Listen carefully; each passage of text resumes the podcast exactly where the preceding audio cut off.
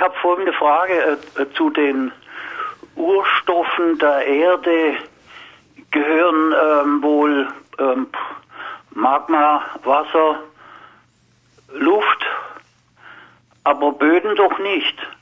Wie sind die denn entstanden? Hm, gute Frage, Frau Busch. Ja, aus dem, aus dem Magma sind ja erstmal Gesteine entstanden. Und ja. äh, diese Gesteine sind dann verwittert. Äh, die Sonne hat drauf geschienen, es war warm, es war kalt, äh, das Wasser hat äh, dieses Gest äh, diese Steine zermahlen.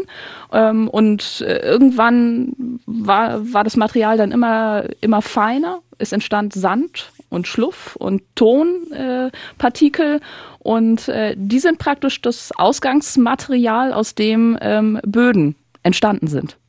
Was ist denn also, Schluff? Was ist Schluff, Frau Busch? Also als, als Bodenwissenschaftler unterscheiden wir verschiedene Körnungen von mineralischem Material. Äh, Sand, das kennen wir eigentlich alle, so spätestens, äh, wenn wir Kinder haben, aus der Sandkiste. Also wenn sie äh, etwas Boden in die Hand nehmen und zwischen ihren Fingerspitzen äh, verreiben und sie merken so kleine Körner, ähm, dann ist das in dieser Größenordnung, was Sie dort spüren, das, was wir äh, als Bodenkundler als Sand ansprechen, das, was in Ihren Fingerrillen hängen bleibt und was Sie so durch Abschlagen nicht wieder loswerden, das ist Schluff. Mhm. Und äh, also, also eine mehlige äh, Korngröße sozusagen, also noch feineres Material.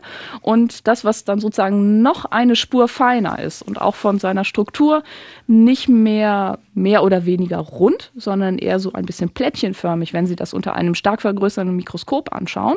Äh, das sind dann Tonteilchen.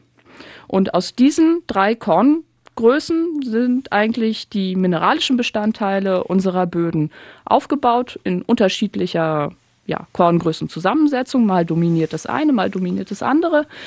Und ähm, das hat ganz wesentlich Einfluss ähm, ja, auf die Struktur der Böden und auch auf ihre Eigenschaften. Wie viel Wasser sie speichern können, wie gut sie sich erwärmen, wie viel Luft in ihnen drinne ist, ähm, ob sie sich gut eignen als Pflanzenstandort oder ähm, ja, ob sie andere äh, gute Eigenschaften haben.